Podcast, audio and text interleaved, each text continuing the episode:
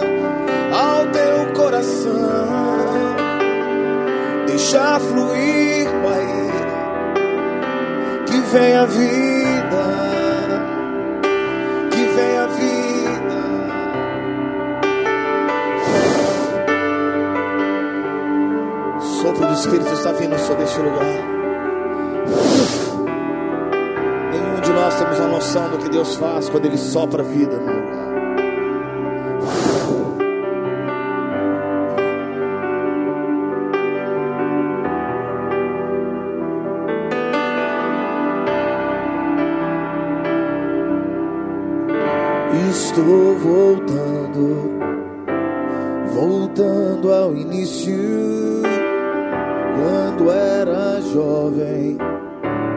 Corria pelos campos com você. Estou voltando, voltando ao início.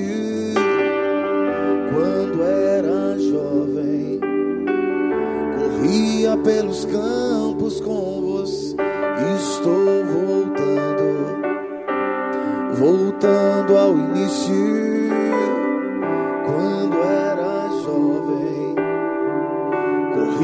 pelos campos com você. Estou voltando, voltando ao início, quando era jovem. Corria pelos campos com você. Deus está chamando de volta a Bahia, a simplicidade. Está voltando, chamando a Bahia de volta para a inocência. Levanta tuas mãos e fala: Eu quero ir, Jesus. Talvez você não tenha experimentado esse tempo nesse lugar, mas a Bahia já experimentou um grande despertamento do Espírito. E sabe de uma coisa? Muita coisa aconteceu. E Deus está dizendo: volta. Volta, volta ao início. Quando você, Bahia, era jovem, e era simples. Existia o toque do homem controlando, não existia denominações tentando impor algo sobre você, simplesmente uma paixão, simplesmente uma vida que queimava dentro de você. E Deus está dizendo, essa é uma frase, Deus está dizendo assim: Estou voltando, é o convite dele, voltando ao início, quando era corria pelos campos com você. Estou voltando, voltando ao início, quando era jovem, corria pelos campos com você.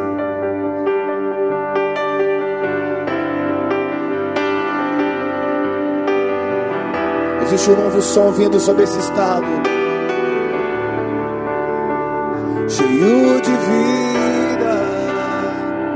Cheio de paixão. Ele te formou, deixa acontecer. Cheio de vida, cheio de paixão. Ele te formou Deixa acontecer. Cante mais alto.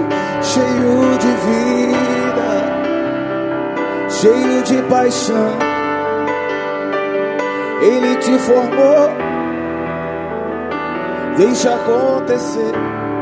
Cheio de vida, cheio de vida, cheio de paixão. Ele te formou deixa acontecer. E Ele chama cada um de nós. Pelo nome para andar com Ele.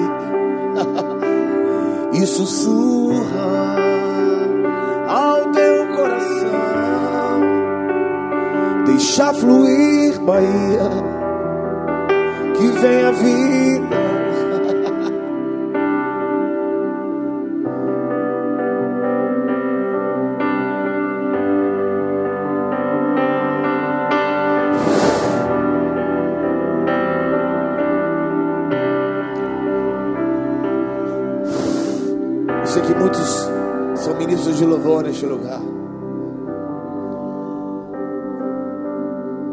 palavra que eu quero dar para vocês é o seguinte: você não ministra para as pessoas,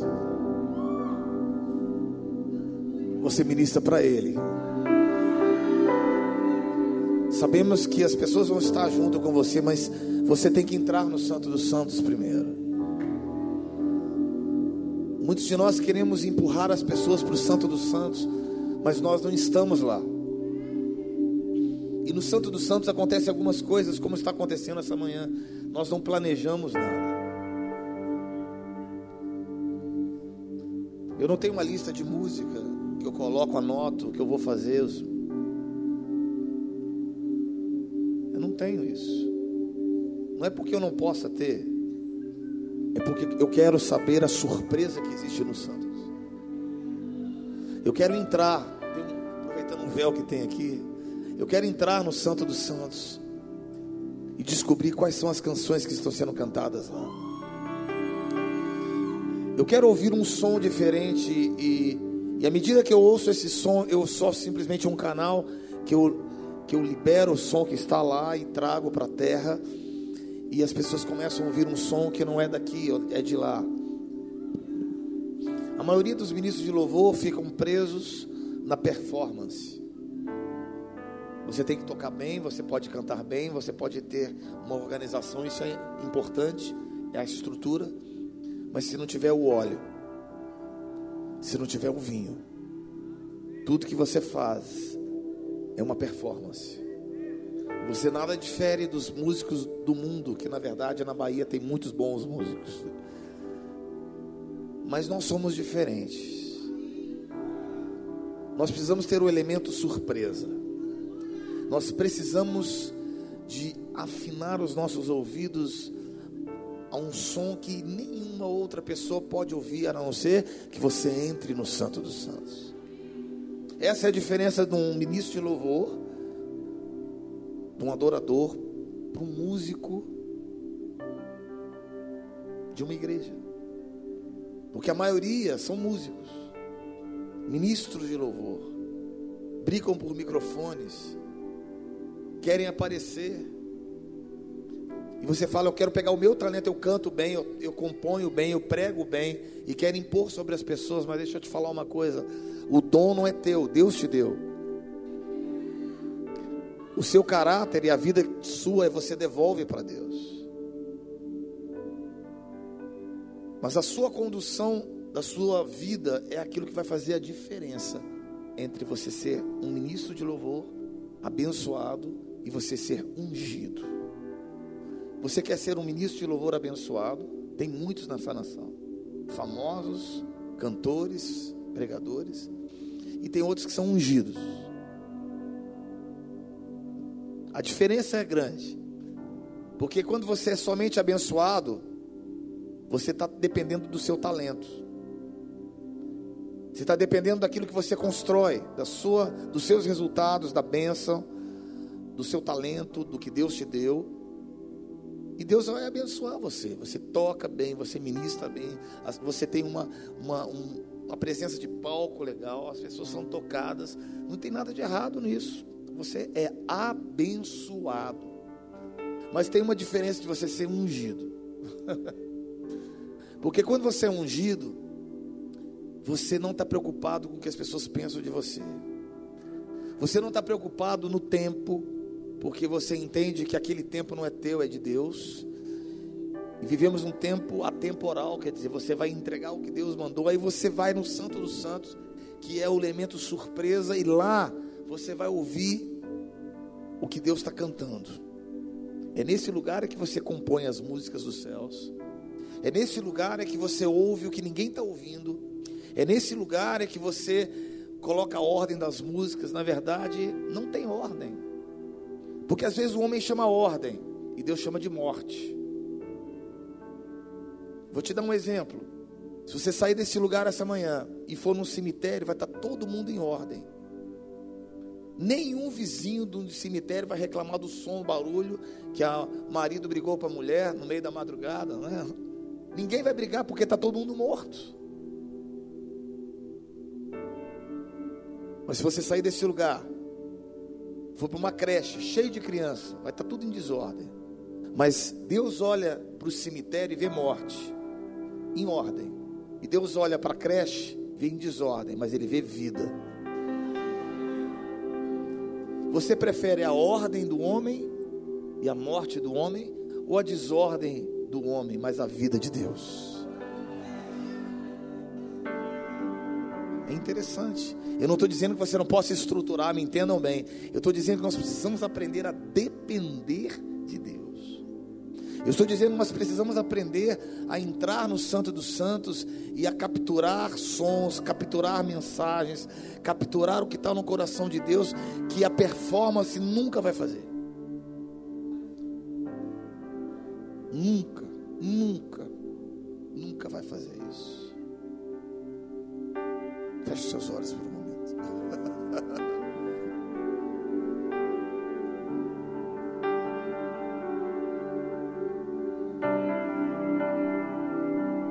Deus está dizendo para você essa manhã assim. Eu estou te chamando de volta, eu tenho saudades de você.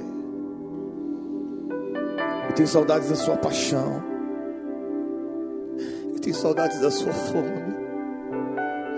Eu tenho saudades da sua espontaneidade, da sua disponibilidade, Pai. Porque vocês têm uma característica vocês se entregam. Vocês rasgam o seu coração e pulam. Quem prendeu seus pés e suas mãos? Volta para mim, diz o Senhor. Você é meu filho amado. Você é minha filha amada. Eu te criei. Eu te formei. Eu te gerei para você ser livre. Eu te gerei para você receber algo do meu coração.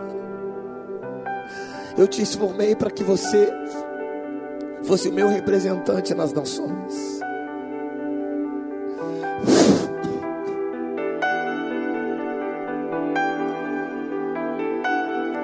Quem mostrou a sua performance, quem mostrou a sua grandeza quem mostrou o teu eu para você, não fui eu, foi a vaidade, foi a concupiscência da carne. Mas Deus está dizendo: Eu tenho saudades de você. Eu tenho saudades de você, Bahia. Eu tenho saudades daquele tempo que você corria comigo como uma criança inocente.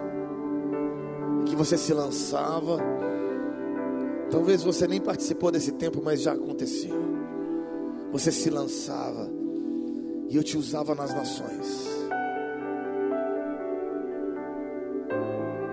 E a partir deste lugar, desse, desse lugar aqui em Feira de Santana, um novo tempo vai se iniciar nesse estado. A partir desse momento aqui, pode marcar esse dia, dia 16 de julho do ano de 2016. Pode anotar. Pode anotar. Você pode anotar esse dia. Assim como eu ouvi falar que feira é um encruzamento onde as pessoas têm que passar por aqui para ir para outros lugares, deste lugar vai sair vida que vai trazer vida de volta para a Bahia. Deste lugar vai fluir um rio cujas fontes vão começar a tocar e jorrar. Você pode marcar o dia de hoje profeta de Deus, eu vou te colocar, escreva. As coisas vão começar a mudar a partir de hoje. Pessoas vão começar a sentir saudade do que vai acontecer, está acontecendo aqui neste lugar.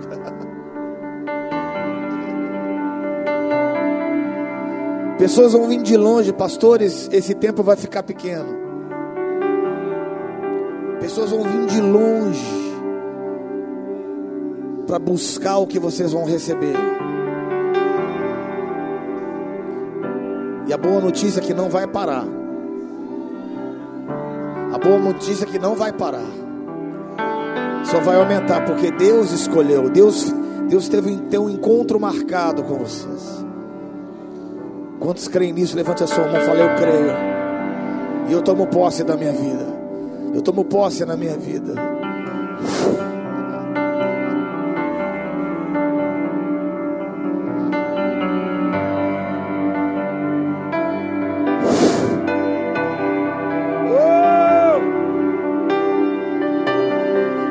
Lugar sairão profetas, pastores, mestres, evangelistas. Deste lugar sairão libertadores. Libertadores. Sairão libertadores. Somente uma pessoa livre pode libertar outra. Somente uma pessoa completamente livre, pode libertar uma nação ou uma pessoa.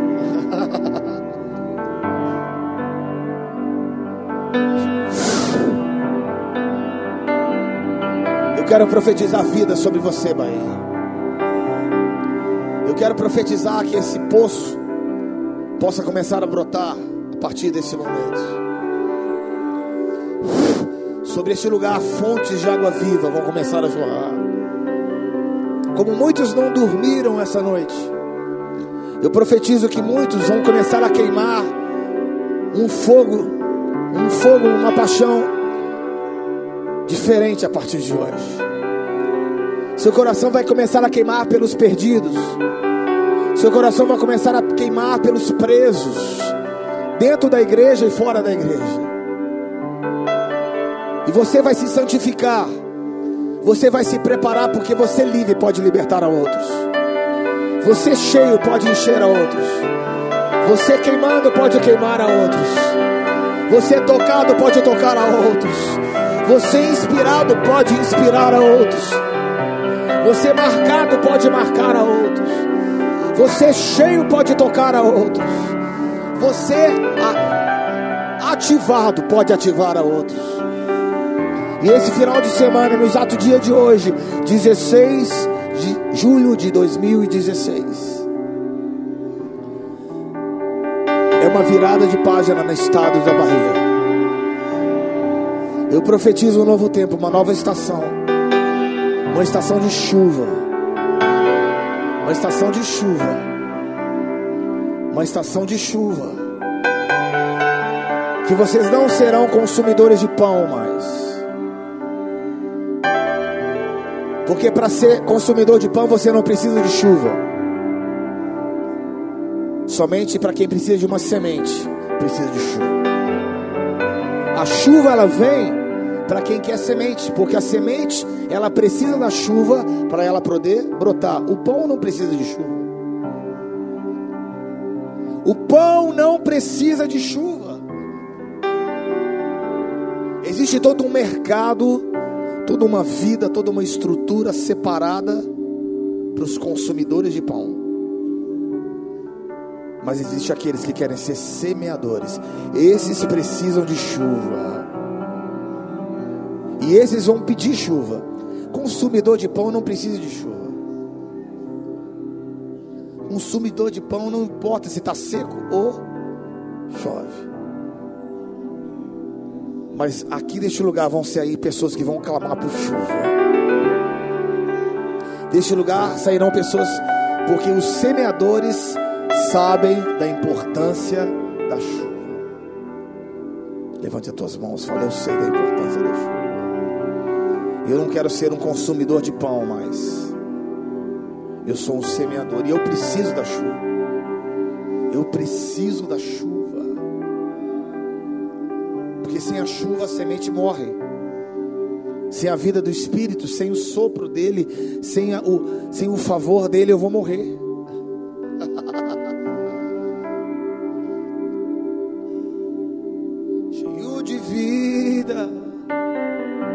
cheio de paixão. Ele me formou, deixa acontecer. Cheio de vida, cheio de paixão, cheio de paixão. Ele te formou, ele te formou. Deixa acontecer, cheio de vida, cheio de vida cheio de paixão. Ele te formou, deixa acontecer. E Ele chama cada um de nós pelo nome para andar com Ele e sussurra ao teu coração. Deixa fluir, que vem a vida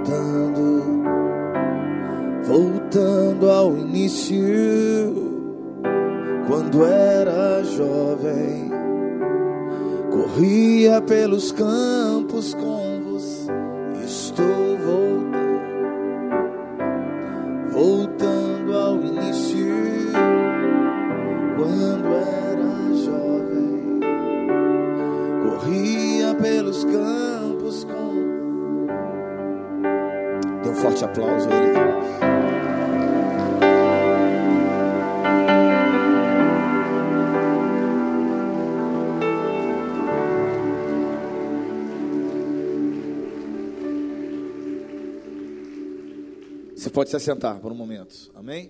Pode me ajudar. Aleluia. Quantos foram abençoados? Eu fui. Quantos foram abençoados? Amém. Quantos entenderam o que aconteceu aqui? Eu gosto de ser prático, porque o ensino verdadeiro é o mesmo ensino que Jesus fez. Jesus não ensinava com leis, ele ensinava pelo exemplo. Né? Nós devemos ensinar entrando primeiro. Não adianta eu ser um ministro de louvor, de ensinar todas as técnicas de como, de como mobilizar e como tocar ou como ou como ter uma boa performance. Eu posso te ensinar tudo isso, mas eu prefiro, ao invés de ensinar assim, te levar ao Santo dos Santos. E no Santo dos Santos, ele faz aquilo que ele quiser. Amém? No Santo dos Santos, ele tem a capacidade de, pela prática, mostrar para você tudo que ele quer fazer. Fecha teus olhos por um momento. Senhor, muito obrigado por essa manhã tão específica, tão preciosa na tua presença. Quero te agradecer, quero submeter ao Senhor, Pai, tudo aquilo que nós iremos fazer a partir dessa manhã. E quero dizer que tu tens a primazia, tu tens, Senhor, o direito de fazer aquilo que tu quiseres, porque o culto não é para o homem, o culto é para ti, Jesus. Senhor, nós não queremos viver para nós, mas nós queremos viver para Ti, Senhor. Queremos viver completamente cheios na Tua presença, em nome de Jesus. Amém? Quantos são ministros de louvor aqui? Levanta bem alto a sua mão. É, a maioria, né? Quantos trabalham com artes? Outras pessoas. Amém? É, você já deve ter percebido que é um, é um lugar muito específico, porque ele lida com, eu posso dizer, ele lida com, com aquilo que o homem caiu. Né? Se você estudar a Bíblia, diz que Satanás, Lúcifer, ele era um anjo de luz. E ele era líder de adoração nos céus. Né? E, eu, e um dos, uma das traduções diz que do seu interior fluíam músicas e canções mas ele se encheu do eu, do ego. Então, se você olhar hoje, nós vamos perceber que a mesma raiz que estava em Lúcifer é a mesma raiz que hoje nós percebemos nos nossos dias. Né? Por quê? Porque hoje a tendência das pessoas é apresentar para as outras o seu eu, o seu talento, como eu estava dizendo, e mais do que isso, nós muitas vezes estamos fluindo da mesma forma que Lúcifer fluiu. Isso é muito perigoso, porque é completamente perigoso, porque do interior de Lúcifer fluía música. A música é mais, é muito mais do que o momento para nós estarmos aqui ouvindo uma palavra ou sermos tocados. A música é uma ministração dos céus ou do inferno. A música nasceu nos céus, os céus têm música o tempo todo. A música são feitas de notas musicais, e cada nota ela está orquestrada de tal forma que há uma liberação, uma nota junto com a outra é um conjunto, né? sete notas musicais dando o que os acordes, trazendo o que uma perfeição dos céus para as pessoas, tá? Então, ou a música ela vai te trazer e te levar para Deus, ou vai te levar para outro lado. É por isso que eu sou radical em algumas coisas, porque depende do ministro de louvor que você quer ser. Se você quer ser um ministro de louvor dos céus, você tem que saber as ministrações que são feitas no teu espírito. Então você precisa tomar cuidado com as músicas que você ouve. Pastor, você é contra a música do mundo? Não, não sou contra, sou radicalmente contra. Eu não sou apenas contra a música do mundo, eu sou contra músicas dentro da igreja. Músicas que não nasceram nos céus, eu não vou ouvir. Sabe? Depende do ministro de louvor que você quer ser. Se você quer ser um ministro de louvor na qual você quer colocar a sua primazia e a sua vida numa performance, não vai fazer diferença nenhuma. O tipo de música que você ouve não vai fazer diferença nenhuma dentro do mundo, mundo evangélico. As músicas que são ministradas para você não faz a menor diferença. Mas, se você quer ser um desses ministros que entende a sua porção e que Deus te leva a um lugar mais íntimo e você entende que a música é uma ministração, você vai dizer, então eu só vou ouvir tipo de música que vão ministrar no meu espírito. E isso não, não tem a ver só com música do mundo, tem a ver com música dentro da igreja. Porque tem músicas dentro da igreja que são feitas com o mesmo princípio de Lúcifer. Existem muitos ministros, cantores e pregadores que estão fazendo música para eles. E aí, não caio na questão de quem é salvo ou não é salvo, mas estou questão na questão dos frutos, porque eu não estou atrás de resultados, eu estou atrás de frutos. Frutos que ministram na vida da pessoa. Então, você vai fazer uma escolha. Você quer ser um, um ministro de performance, querido? Você pega essa ministração de hoje e deleta na tua vida. Não vai fazer diferença nenhuma. Não vai fazer diferença. Essa é uma ministração para pessoas que querem ser ministros. Essa é uma palavra para pessoas que desejam é, que o seu interior fluam algo diferente. Essa é uma ministração que eu quero ensinar para vocês como como orquestrar algo dos céus e trazer para a terra, tá? Parte dessa ministração está no meu livro, se você puder adquiri-lo. Eu falo sobre isso, essa unidade, esse som que nasce dos céus e gera, é gerado dos céus, do seu interior, que toca as pessoas, tá? Então está disponível para vocês, caso vocês queiram dar continuidade nesse tema, tá bom? Mas eu quero falar para vocês o seguinte: então, se você está preocupado em ser um ministro de louvor de uma igreja em performance, eu vou te dizer que não vai fazer muita diferença a ministração de hoje na tua vida, porque talvez você vai, não vai concordar comigo, você vai dizer que eu sou radical demais, você vai dizer que isso é muito além do que eu, eu consigo suportar. Eu vou te dizer, é um direito teu. Eu fiz a minha escolha. A minha escolha é: eu não quero compactuar com absolutamente nada que Lúcifer fez. Eu fiz uma escolha na minha vida que eu não quero que do meu interior nenhuma ministração que não seja de ministros, de homens e mulheres que fazem, que tem uma porção dos céus, que possam contribuir comigo. Eu só vou ouvir músicas assim. Existem músicas que eu tenho ouvido dentro da igreja que eu falo, Senhor, eu não consigo ouvir música, de, eu não consigo ver nada de Deus, ou ouvir nada de Deus. São pessoas de Deus, não estou dizendo que não sejam homens de Deus, mulheres de Deus. Ai de mim de questionar, porque a Bíblia fala para a gente julgar a profecia, não julgar o profeta. Então eu não julgo aquilo que eles profetizaram através da música, mas eu posso julgar a profecia tá? Eu não vou julgar o profeta, mas eu posso julgar a profecia. Se ela contribuiu para algo na minha vida, se ela acrescentou algo na minha vida, se ela fez diferença e me marcou, ou se ela foi uma música que passou pela minha vida, cantaram, eu me, me senti bem na minha alma, mas o meu espírito não foi cheio.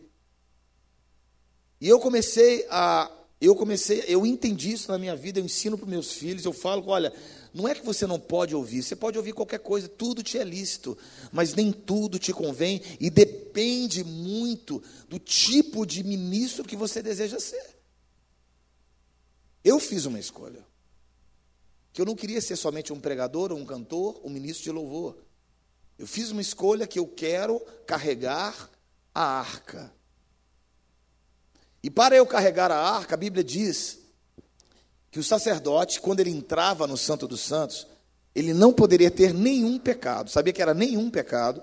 Se tivesse um pecado na sua vida, quando ele entrava, ele ia morrer instantaneamente. Tanto é que, que das, seu, da, das suas vestes tinha um sininho que ele ia, fazia barulho, e se para ele parasse, significava que ele havia sido morto. Né? E ali ele era instantaneamente fulminado. Por quê? Porque ele ousou entrar num lugar onde ele não foi chamado. Tá? É, eu gosto de lembrar de Ananias e Safira. Eu ouvi de um grande homem de Deus e eu quero repetir. Ele falou uma coisa muito interessante. Ele disse assim, um amigo meu, ele olha, eles entraram, eles entraram na fila errada. O problema de Ananias e Safira não foi eles terem dado parte. Foi eles terem mentido dizendo que tinham, iam dar tudo. Eles entraram numa fila errada. Eles entraram na fila daqueles que estão dando tudo para Jesus, porque eles queriam a honra, eles queriam o reconhecimento dos homens, que eles estavam sendo grandes doadores para o reino de Deus. Era melhor eles terem falado: olha, nós vamos dar uma parte, não é verdade? e não terem mentido, mas eles entraram numa fila errada. A mesma coisa acontece na igreja na área da música. Muitos estão entrando em fila errada. Muitos estão dizendo que são ministros, mas na verdade era melhor dizer: olha, eu quero usar a música para o meu benefício próprio. Eu quero que, na verdade, o meu eu apareça, a minha popularidade esteja em alta, as pessoas me conheçam pelo meu talento e acabou. Se fosse assim, era mais sincero, mas tem muita gente entrando no Santo dos Santos com pecados, e ali naquele lugar, sabe o que acontece? O Senhor não aceita. Então vamos começar, abra comigo em Isaías. Eu quero ensinar uma coisa para vocês essa manhã. Isaías, capítulo 9, versículo 2, diz assim: O povo que andava em trevas viu uma grande luz. Aqueles que habitavam na região da sombra da morte resplandeceu a luz. Tu multiplicastes esse povo a alegria e aumentaste.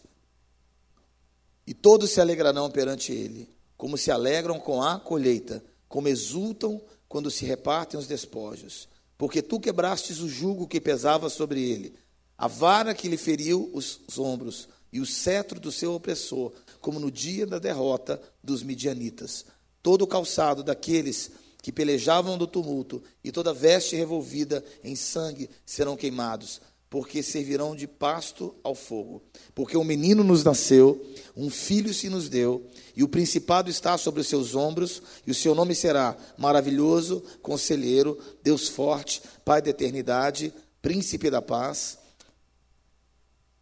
E o aumento do governo de paz do aumento do seu governo e paz não haverá fim. Reinará sobre o reino de Davi e sobre o seu reino, para estabelecer e fortificar em retidão e justiça, desde agora e para sempre. Vamos parar por aqui.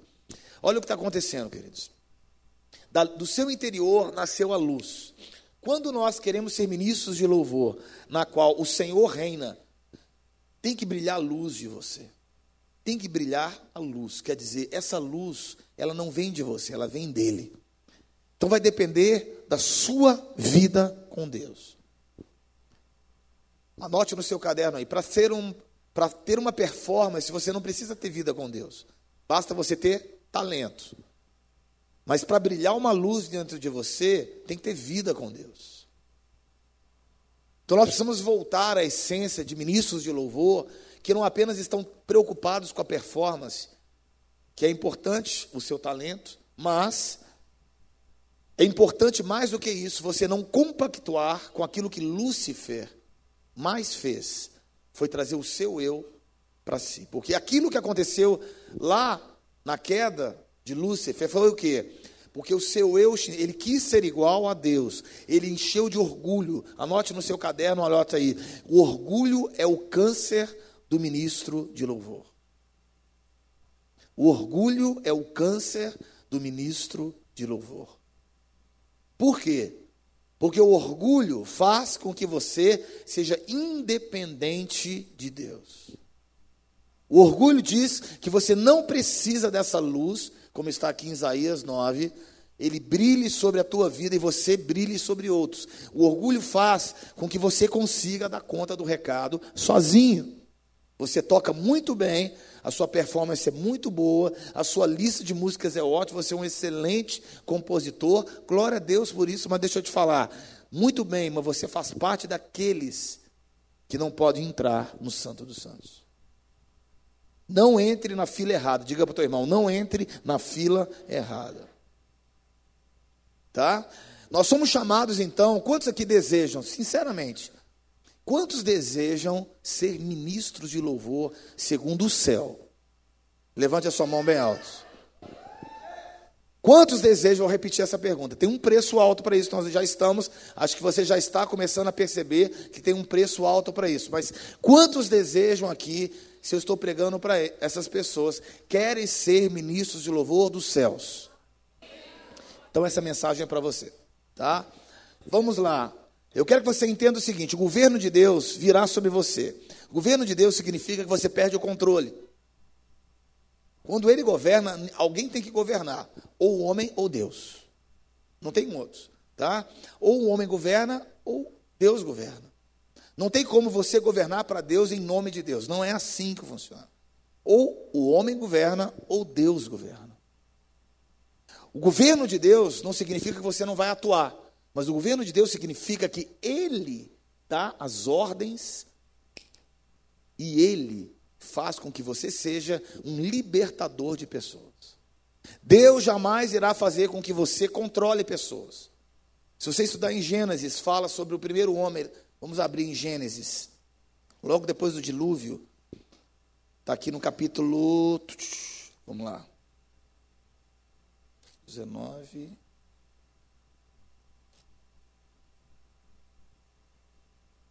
Capítulo 10. Capítulo 10, versículo. Versículo 8 diz: ele gerou Nimrod, Cuxia gerou Nimrod, que começou a ser poderoso na terra.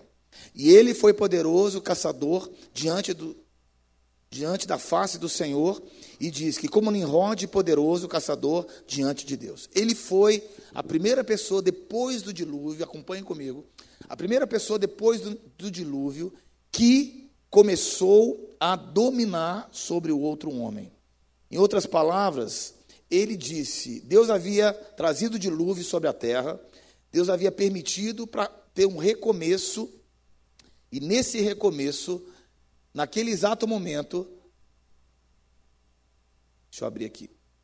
Naquele exato momento, o que, que aconteceu? Naquele exato momento que estava acontecendo o dilúvio, Deus estava dizendo: Eu quero agora recomeçar. Eu não quero mais homem dominando sobre o homem. Eu não quero o governo dos homens, eu quero o governo meu. E nesse exato momento aqui, Nimrod representa uma nova geração de pessoas que começam a dominar sobre as outras. E é naquele momento é que ele constrói as bases da Torre de Babel. A Torre de Babel representa um lugar onde os homens vinham para tentar tocar a Deus na sua força. Abra comigo, por favor, no capítulo seguinte, Gênesis 11, 27, falando sobre a proposta de Deus. Deus estava dizendo: não é nada disso que eu quero. Eu não quero que vocês aprendam a construir a coisa para vocês. Tanto é que ele fala: venha, vinde, vamos construir. No versículo 7, Deus também diz: Vinde, desçamos e confundamos ali a sua língua. Versículo 7 do capítulo 11. No final do capítulo 11, Deus vem com a resposta. Deus chama o pai de Abraão, dizendo assim: Vou te dar um chamado, sai de Ur dos Caldeus e vai para Canaã, essa terra maldita, essa terra onde o homem está controlando o homem, está entendendo? Onde o homem faz tudo para o homem. A mesma base que aconteceu na queda de Lúcifer estava acontecendo nesse lugar. É o homem dominando sobre o homem, era o ego sendo aflorado. É por isso que Deus odeia quando nós atuamos sem o Espírito Santo. Porque nós atuamos nesse mesmo princípio que aconteceu na queda de Lúcifer, e aqui estava acontecendo isso. E Deus fala com o pai de Abraão: sai de Ur dos Caldeus e vai para Canaã. Canaã é essa terra que foi amaldiçoada por causa de Nimrod. Canaã é essa terra onde o homem dominou sobre o homem. Essa Canaã é essa terra onde havia sido construída uma mentalidade, preste atenção comigo, uma mentalidade onde tudo é para o homem, através do homem, na força do homem, nas propriedades do homem. E Deus disse: para com tudo isso, vamos parar tudo isso. Já houve uma queda, Lúcifer caiu, vocês já caíram, mas eu quero recomeçar de uma forma diferente. Vocês estão me entendendo, queridos? E é nesse exato momento que Deus fala com o pai de Abraão. Sabe qual foi o pai de Abraão? O nome dele era Terá, que está aqui no capítulo 11 de Gênesis. Essas são as gerações, no versículo 27 a 32. Essas são as gerações de Terá. Terá gerou Abrão, Naor e Arã. E Arã gerou Ló. Morreu Arã, estando no seu pai Terá ainda vivo na terra, do seu nascimento em Ur dos caldeus. Abrão e Naor tomaram mulheres para si, e o nome da mulher de Abrão era Sarai, e o nome da mulher de Naor era Milca, filho de Arã, pai de Milca e Iscar. Sarai era estéreo, não tinha filhos. Tomou Teral e Abraão, seu filho Aló, filho de Arã, filho de seu filho, e Sarai, a sua nora, mulher do seu filho Abrão, e com eles saiu de Ur dos caldeus para ir para a terra de Canaã. Mas quando chegaram em Arã, habitaram ali. Olha o que aconteceu, o texto. Vamos recapitular o que está acontecendo aqui. Lúcifer, do seu interior fluíam canções. Do seu interior fluíam, ele, na verdade, uma das traduções diz que ele era um próprio instrumento musical, sabia? Do seu interior, o seu corpo era como se fosse um instrumento musical. E ele liberava canções no céu. O orgulho encheu, disse, é o câncer que, que corroeu o orgulho. Ele quis ser igual, e esse orgulho entrou dentro dele e houve a queda. Nesse exato lugar, Deus disse: agora acabou. O homem foi, caiu, e logo depois do dilúvio que Deus restaurou, ele disse: agora um homem começou a dominar sobre um outro homem. Quer dizer, Deus está dizendo, está voltando o ciclo, sabe de quê? O ciclo onde o governo do homem é estabelecido. E eu quero cortar isso. Eu quero quebrar esse ciclo. Ele diz, ele chama em primeiro lugar o pai de Abraão, o nome dele era Terá, para quebrar esse, esse ciclo. Disse: Olha, sai de Ur dos caldeus e vá lá na terra onde Nimrod, onde foi estabelecido Babel, onde a torre de Babel foi construída para o homem, através do homem, e vamos quebrar isso, vamos cortar esse ciclo. Sabe por quê? Porque está gerando esterilidade. O pior hoje são ministros de louvor estéreis. Sabe o que é esterilidade? A incapacidade de replicar vida. Porque um homem que é que não é estéreo, ele consegue replicar vida através do seu próprio filho, não é verdade? Agora, ministros de louvor que são estéreis, são pessoas que não replicam vida. E o que Deus falou para o pai de Abraão é: sai da tua terra, vai para o lugar maldito, onde um homem dominou sobre o homem, onde o orgulho foi, vamos construir para nós, vamos fazer algo para nós, é no nosso talento, é no nosso orgulho, é na nossa propriedade, é no meu som, é da minha forma, é na performance. Vamos parar tudo isso para nós vamos quebrar esse ciclo, porque vocês são todos estéreis.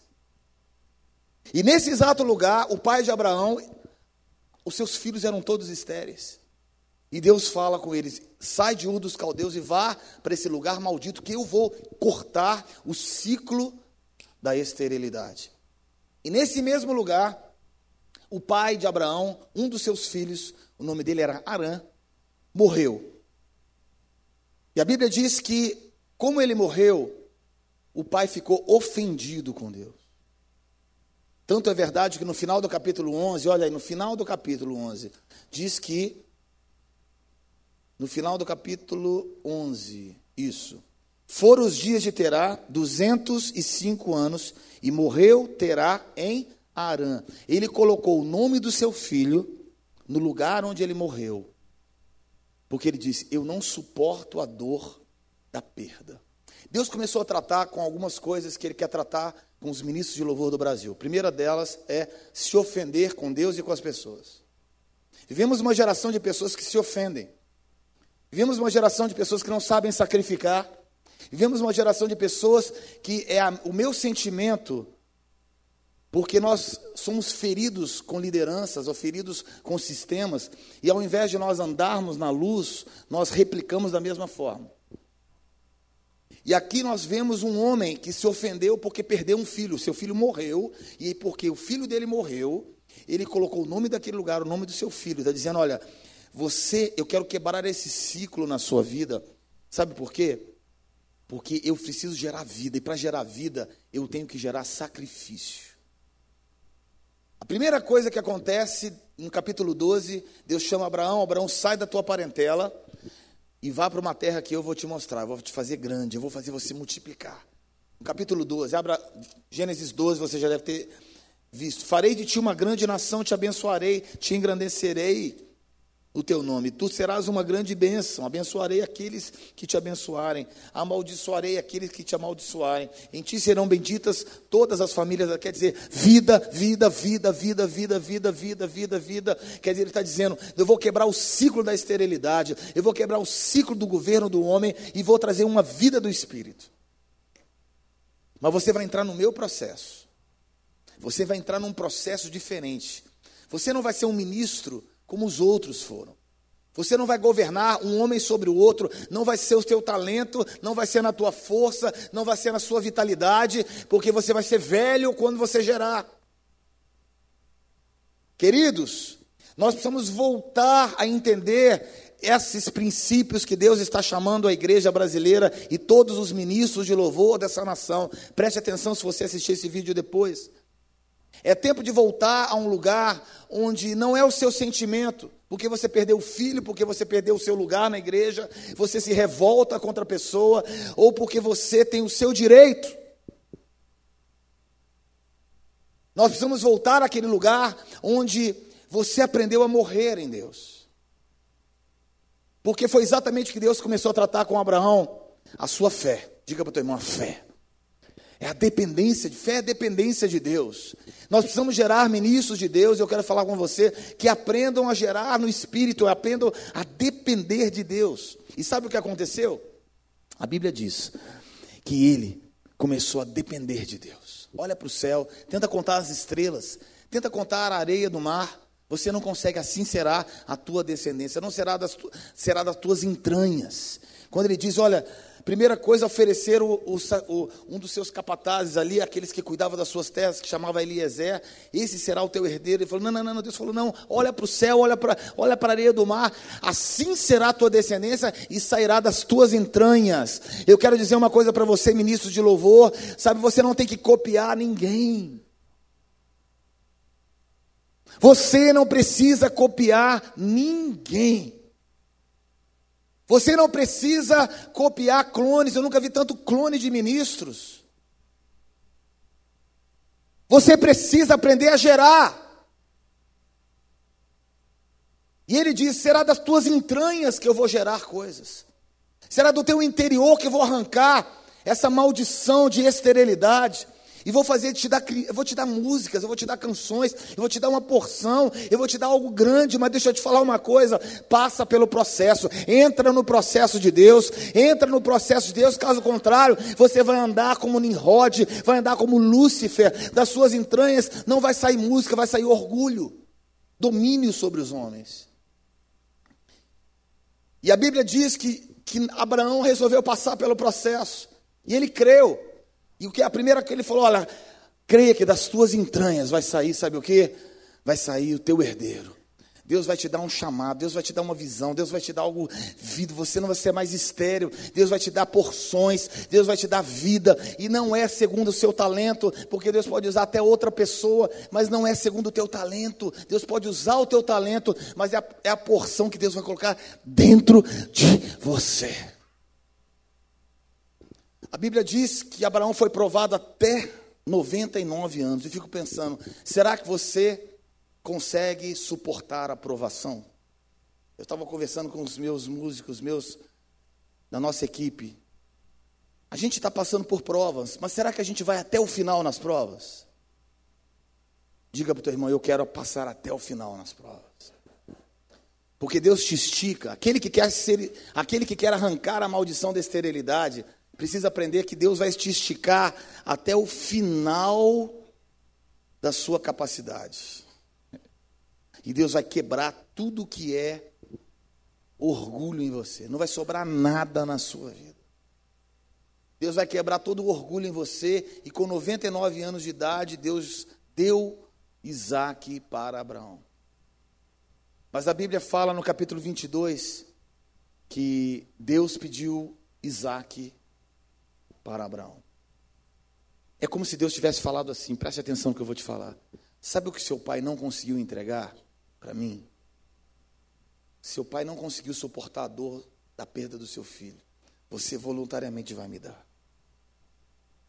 O orgulho de um chamado foi tão grande que ele começou bem, mas terminou mal. Muitos começam bem, mas terminam mal. Aquilo que o seu pai não conseguiu, me entrega. Me entrega teu sacrifício. A primeira vez que a palavra adoração apareceu na Bíblia foi quando Isaac foi oferecido a Deus. Primeira vez. Ali não tinha música, Ali não tinha uma orquestra, não tinha uma banda, não tinha som, não tinha, não tinha uma mesa de som, não tinha uma boa guitarra, não tinha nada, um bom teclado, nada, só tinha sacrifício. Anote no seu caderno se você estiver anotando. O ministro de louvor precisa aprender a sacrificar. O ministro de louvor precisa aprender essa palavrinha que está não está na moda nos dias de hoje. Sacrifício.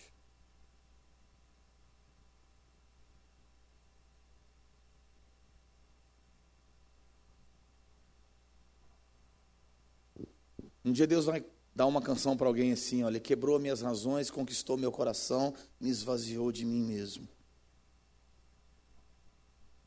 Para eu compor essa música, você não sabe o preço que eu tive que passar para entender que as minhas razões no reino de Deus, elas não existem. Que eu preciso me esvaziar de mim. É muito fácil que a gente cantar isso hoje, mas será que a gente está disposto a viver isso? Anote no seu caderno aí, para eu ser um ministro de louvor, que eu consigo capturar o coração de Deus, eu preciso aprender a sacrificar. Tá bom? Quando nós aprendemos a sacrificar, nós aprendemos o valor que existe na unção. É? Como eu falo sempre, unção é o seguinte: unção outros não são, unção. E mais do que isso, existe uma outra palavrinha que não está em moda hoje em dia, chamada voluntariedade. Ministros de louvor perderam a voluntariedade. Porque nós estamos agindo no princípio de Lúcifer, estamos agindo também no princípio de Nimrod, sobre o homem dominar sobre o outro, sobre o direito do homem. Deus está dizendo: eu quero quebrar esse ciclo de maldição na igreja brasileira, eu quero quebrar esse ciclo de maldição aqui neste lugar, na Bahia. Sabe por quê? A música flui da Bahia, mas é uma música satânica para o Brasil. Você sabe disso. Mas, da mesma forma que uma música satânica flui para o Brasil satânica, tem que existir uma música de Deus que nasça desse lugar com fontes corretas. É necessário que uma música de Deus flua, mas será que você está disposto a tampar as fontes que não são de Deus na sua vida, para que uma verdadeira fonte flua de você? Será que você está disposto a sacrificar? Será que você está disposto a andar mais uma milha? Será que você está disposto a pagar? Para que uma fonte jorra, jorre do teu interior? Será que você está disposto a ser voluntário? Sacrificar? Nós precisamos voltar a essas coisas. Voltar a entender o que significa voluntariedade. Diga para o teu irmão, voluntariedade. E quando nós começamos a entender isso, querido, você começa a entender uma outra coisa também. Você começa a entender que Deus te chamou para algo maior. E mais do que nunca, Deus te chamou para confrontar um sistema. Diga para um sistema. Existe um sistema babilônico hoje. Não se fala muito, não fala sobre isso porque não é popular. Não se fala muito sobre isso porque talvez outras pessoas não vão gostar de ouvir isso, mas há um sistema babilônico no nosso meio. E esse sistema babilônico é o sistema onde nós compactuamos com coisas que Deus não quer que nós possamos compactuar. E é esse lugar que Deus está cortando a cada dia os vínculos com a Babilônia, com Nimrod, ali, com aquele sistema. E Deus está dizendo: Eu quero chamar um novo povo. Levante a tua mão e fala: Eu quero fazer parte de um novo povo.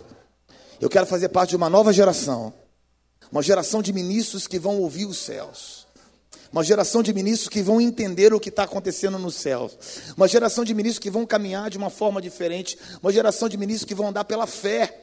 Que vão aprender a depender de Deus, vão aprender a ouvir a voz de Deus. Uma, uma geração de ministros que vão andar no sobrenatural. Uma geração de ministros que vai pagar, que vai, vai fazer um esforço, vai sacrificar. Uma geração de ministros que vai andar no quebrantamento.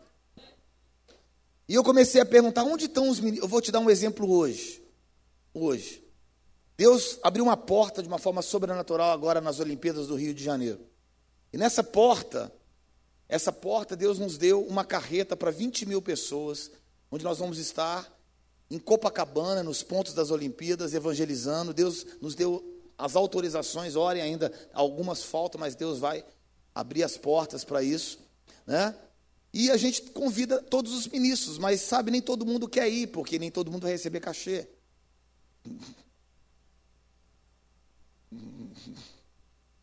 Nem todo mundo vai, porque às vezes é perigoso estar no Rio de Janeiro.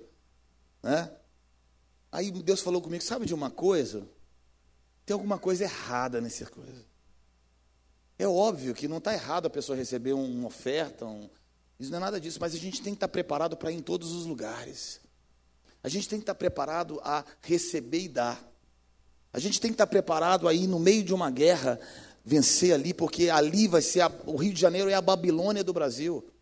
Nós temos que estar preparados como ministros de Deus de liberarmos um som, ou, ou ou nós vamos ficar calados, as nações inteiras vindo para o Brasil, e nós vamos ficar em casa morrendo de medo e apagar a luz, ou nós vamos no meio ali de Copacabana brilhar uma luz e dizer: Olha, queridos, nós estamos pagando para estar aqui, nós estamos bancando tudo, Deus está abrindo todas as portas, eu não estou recebendo um centavo, pra, muito pelo contrário, nós estamos botando tudo em dia, botando tudo para acontecer, e deixa eu te falar uma coisa: a única coisa que nós queremos é que a luz de Cristo brilhe entre entre as nações.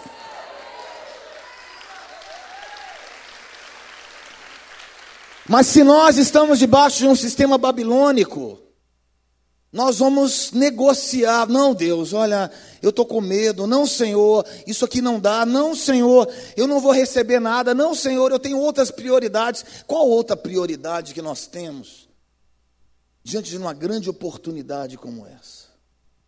Que outra? Outra? Que outra oportunidade Deus pode dar para o Brasil entre as nações inteiras virem até nós? Que outra oportunidade você pode ter? Que outro compromisso você pode ter mais importante do que num momento onde você pode dar, você só quer receber? Nós precisamos gerar outra mentalidade no Brasil. Uma mentalidade onde não é errado você receber uma oferta, não é errado porque você vive do ministério, mas existem lugares e momentos que você vai se doar completamente.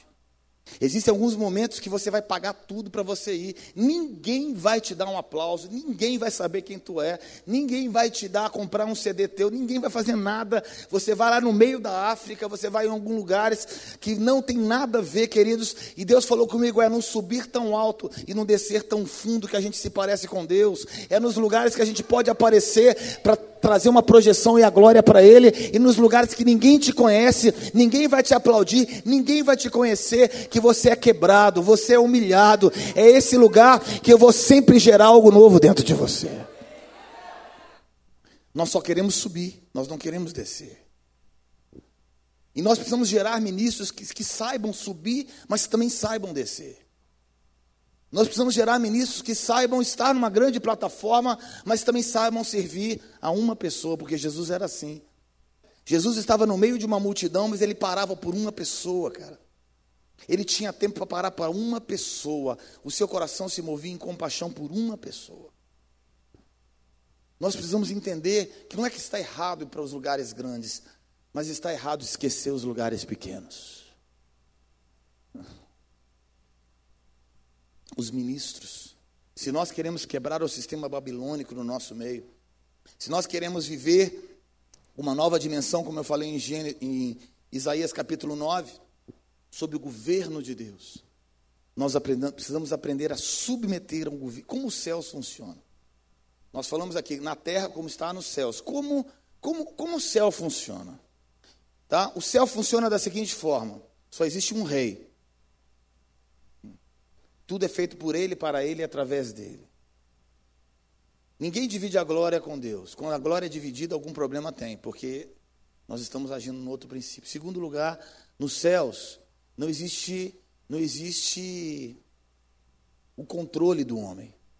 Nos céus, as pessoas aprendem a cada ordem obedecer. Diga para o teu irmão, ouvir a voz de Deus e obedecer. Eles aprendem a ouvir e obedecer. Ouvir e obedecer. Ouvir e obedecer. Eles aprendem que obedecer tardiamente significa desobedecer. Quando Deus falar, prontamente você vai obedecer. Sem fé, queridos, é impossível agradar a Deus. A próxima etapa de um ministro é viver pela fé. A próxima etapa, quando nós desvencilhamos, todos entenderam esse estudo? Quando nós desvencilhamos desse sistema babilônico e começamos a andar numa nova dimensão, tá? Nós subimos o nível. Nós encontramos com pessoas que estão também voando numa outra dimensão e a gente se conecta no mundo espiritual, numa outra dimensão. E a gente começa a viver pela fé. Diga para o teu irmão, fé. A Bíblia diz em Hebreus 11 que sem fé é impossível agradar a Deus. Quer dizer, não tem como você ser um ministro de louvor que você não gera fé. Então, quando você subir num púlpito, meu querido, quando Deus te colocar na plataforma, é para você gerar fé nas pessoas, é para você curar pessoas, é para você trazer uma palavra para uma pessoa, não é só para você cantar, não. Nós precisamos gerar ministros de Deus que têm palavra para ser liberada para as pessoas. Tem cantores que não sabem abrir a boca. Tem cantores que não têm nada para entregar. Só cantam. Mas não tem nada para entregar, não, não sabe ensinar. Queridos, deixa eu te falar, você está na fila errada, vai ser um cantor sertanejo. Porque dentro da igreja não existe este lugar que você não tem nada para oferecer. Porque se você está se oferecendo música, você é estéreo. Você está vivendo debaixo de um sistema babilônico, você é estéreo. Você está na fila errada, pula de fila, vai ser, vai vender pipoca lá no, no outro lugar. Mas Deus nos chama para outro nível, queridos. Deus nos chama para cada um de nós, seja ministrar, seja cantar, seja interceder, seja se entregar. Deus nos chama para sermos ministros onde o governo de Deus é estabelecido. Deus nos chama para o governo de Deus estar sobre nós. Então, quando Deus brilha sobre nós, você tem sempre uma palavra, você tem sempre uma canção, você tem sempre uma direção para uma pessoa. Você está me entendendo? Você pode cantar, pregar, seja o que for. Mas o reino será manifesto através da sua vida. Então, sem fé é impossível agradar a Deus. Impossível. Não se pode agradar. Então, eu consigo concluir que pessoas que não andam pela fé não estão agradando a Deus. Será que eu estou errado? Sim, Hebreus 11, 1 diz assim: A fé é a certeza das coisas que se esperam e a prova das coisas que não se veem. Em Hebreus 6, 1 diz: Sem fé é impossível agradar a Deus. Está em Hebreus 6, 1.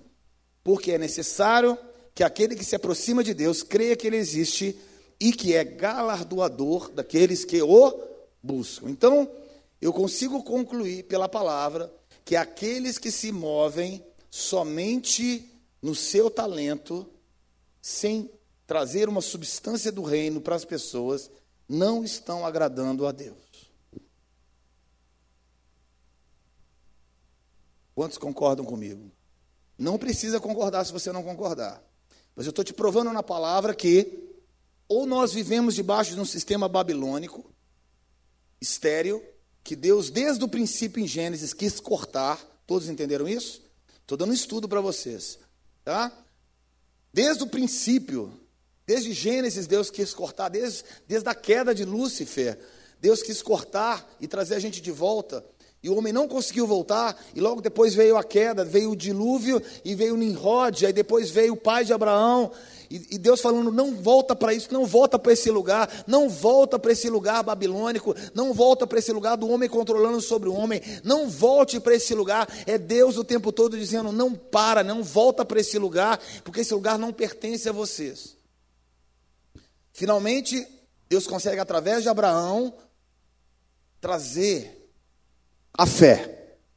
E eu digo em Hebreus 6,11: sem fé é impossível agradar a Deus. Então, se nós não nos movemos em fé, se nós não nos movemos na humildade, anote aí, se nós não nos movemos na, no quebrantamento, se nós nos, não nos movemos na dependência, eu posso concluir que nós não estamos agradando a Deus.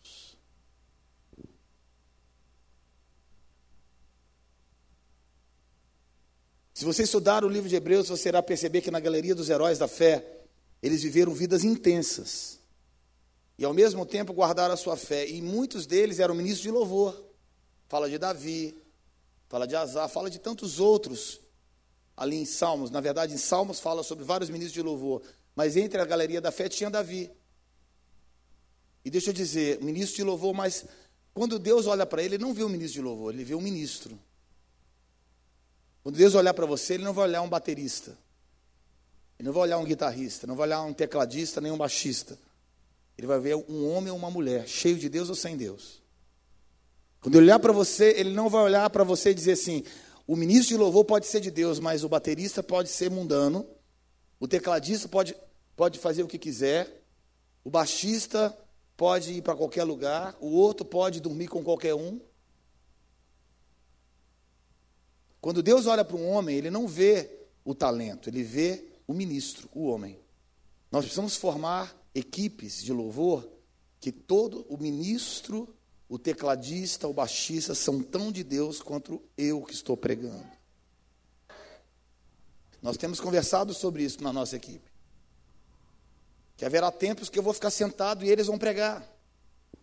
Haverá momentos onde nós vamos estar simplesmente desfrutando da glória, sabe por quê? Não é um homem sendo exaltado, é uma equipe sendo trabalhada em Deus. Não é um, um, um, ministério apresentando uma performance, enquanto eu não importo se o baterista é mentiroso, ou se o outro é prostituto, ou se o outro faz, contanto que ele toque bem, está ótimo.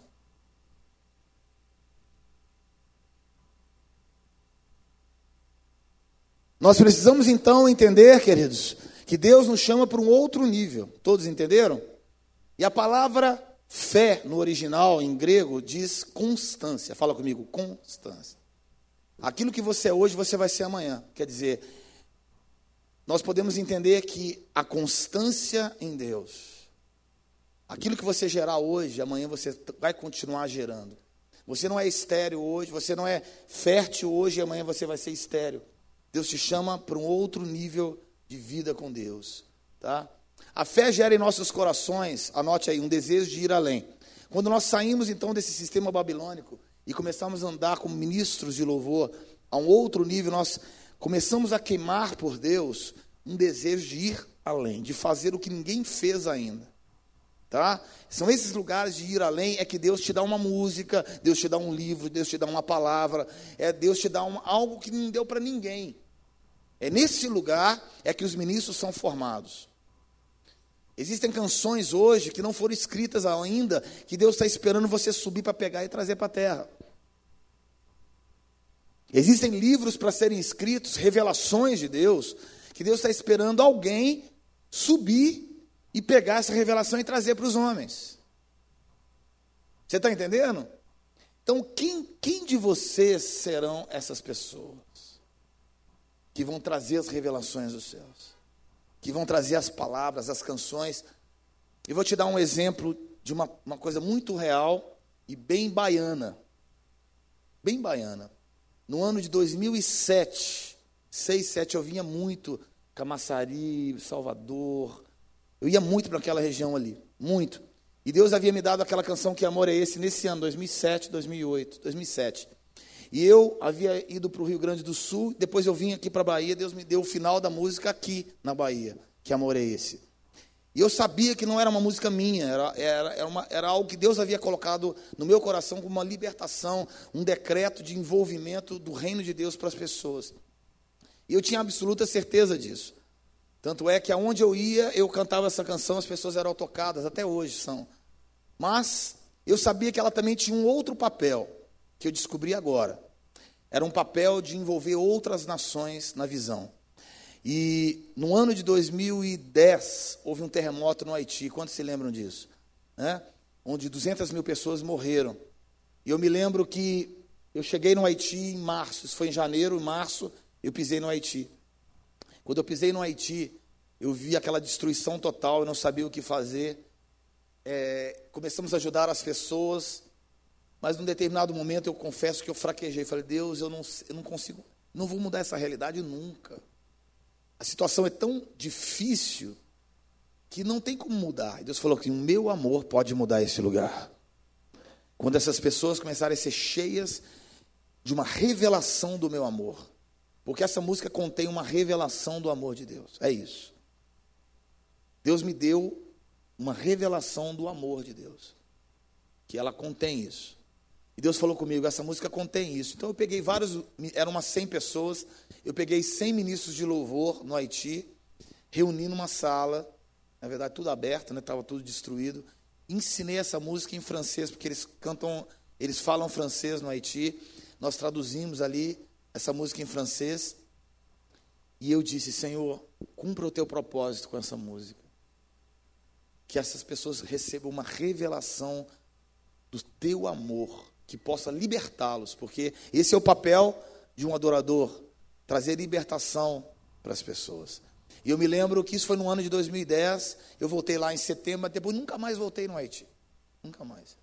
Agora que nós vamos voltar a implantar o trabalho lá. Dois meses atrás eu estive na França. E quando eu estava reunindo com os grupos de louvor lá numa igreja, eu falei, vou, vou traduzir essa música aqui, eu, eu, eu, já traduzi em francês uma vez, vamos cantar. A irmã chegou para mim e falou assim, não, pastor Ricardo, você não precisa traduzir essa música. Por quê? Você não está sabendo o que aconteceu? Eu, falei, eu sabendo, eu tô, sou o último a saber o que, que aconteceu. Você não sabia, ninguém falou para o senhor? Eu falei, não, o que, que aconteceu, meu Deus? Me conta. Bem, uma irmã lá do Haiti pegou essa música e gravou essa música em francês. E a repercussão foi a nível nacional no Haiti. A internet bombou essa música no Haiti, mais de 60 mil pessoas, acessos. Pelo, imagina, no Brasil não é muito, mas para o Haiti é como se fosse 2 milhões de acessos, só no Haiti. Essa irmã foi, ela tinha 9 anos de idade, hoje ela tem 14. Ela ganhou um concurso na televisão com essa música. E essa música é tocada em todo o Haiti, uma revelação do amor de Deus. E eu comecei a pensar, Senhor, quantas canções contêm revelações que ainda não foram escritas? Quantas canções e podem tocar, porque um homem não pode fazer o que aconteceu. Nenhuma gravadora pode fazer o que aconteceu ali. E deixa eu te falar, ninguém me pagou nada. Ninguém nem me pediu a música. E Deus falou comigo assim: Ricardo, a música não era sua. Não tem que te pagar nada. A música não é sua. A música foi escrita aqui em cima. E aí, com tudo isso, estava acontecendo uma outra coisa paralela. Eu estava gravando em espanhol nos Estados Unidos. E nós gravamos em espanhol com uma cubana lá Inclusive está disponível o CD ali. E essa canção hoje está tá sendo tocada na principal rádio de Miami, para toda a América Latina. E Deus falou comigo: essa música não é sua. Foi uma revelação que eu te dei do meu amor, que não foi escrita para você, foi escrita para os meus filhos. E eu comecei a pensar: onde estão os outros ministros de louvor? Assim. Sem fé é impossível agradar a Deus. A fé gera em nossos corações uma humildade, sabe, queridos? Um quebrantamento. Percebemos que corremos diferentes quando no coração está revestido de intimidade e quebrantamento. Os mais íntimos chegam na frente. Sempre foi assim. Você pode parecer que a corrida ela é parecida, mas ela não é a mesma corrida, tá? Você olha pessoas diferentes correndo corridas diferentes. Tem, tem gente correndo a corrida para o homem. Tem gente correndo uma outra corrida em direção ao coração do Pai. Tem muita gente correndo para agradar as pessoas, para sustentar, porque o que o homem construiu, o homem tem que sustentar. Se o homem construiu para ser um império baseado no seu próprio nome, ele vai ter que sustentar aquilo na sua força, com seu dinheiro, com sua glória. Mas quando um homem não constrói nada, mas quando é Deus é que faz, você não tem que sustentar nada, porque é Ele que sustenta. São corridas paralelas. Sabe o que é linhas paralelas? Elas estão perto, mas elas são muito distantes. Nunca vão se encontrar. Foi muito difícil eu entender isso.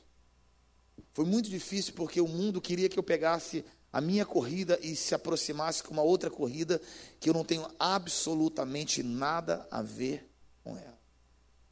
E muitas vezes o mundo quis com que eu me aliasse e associasse com pessoas, ou organizações, ou empresas, ou gravadoras, seja como for, para que o meu nome fosse exaltado e que as coisas acontecessem. E Deus falou: Ricardo, você não tem nada a ver com essa corrida.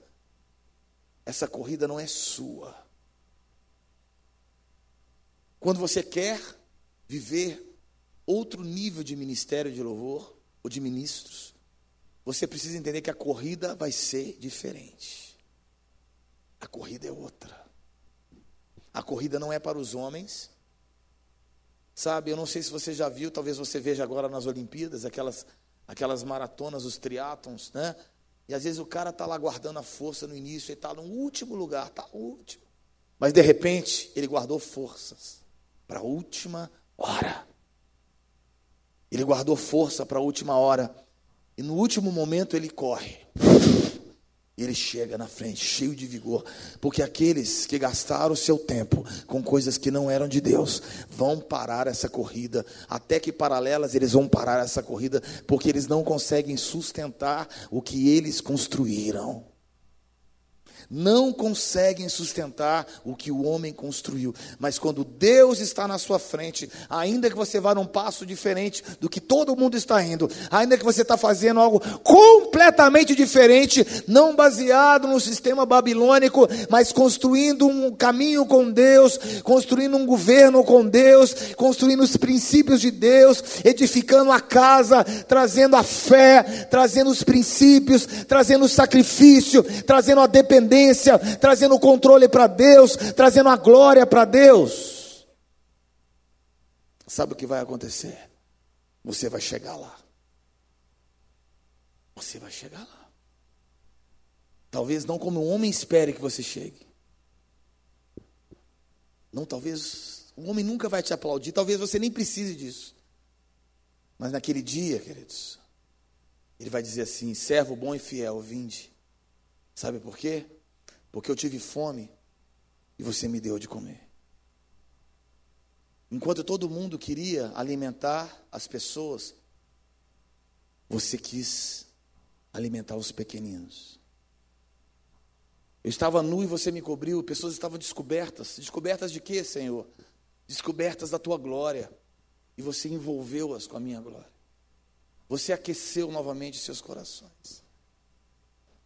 Senhor, mas Aonde? Eu estava nu e você me cobriu.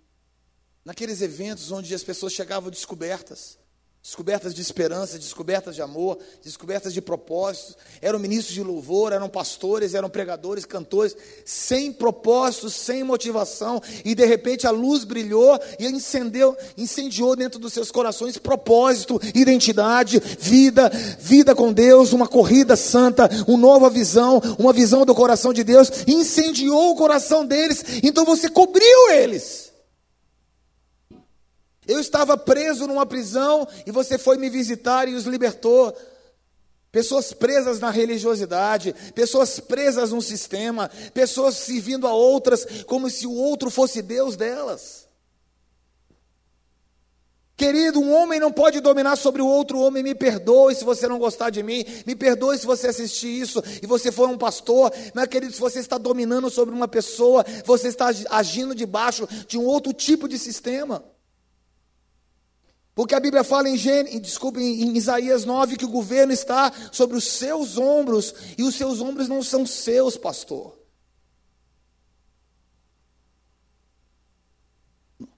Os ombros são do Senhor. É Ele. O governo está sobre os ombros dele. E o seu nome será maravilhoso, conselheiro, Deus forte, Pai da eternidade, príncipe da, príncipe da paz.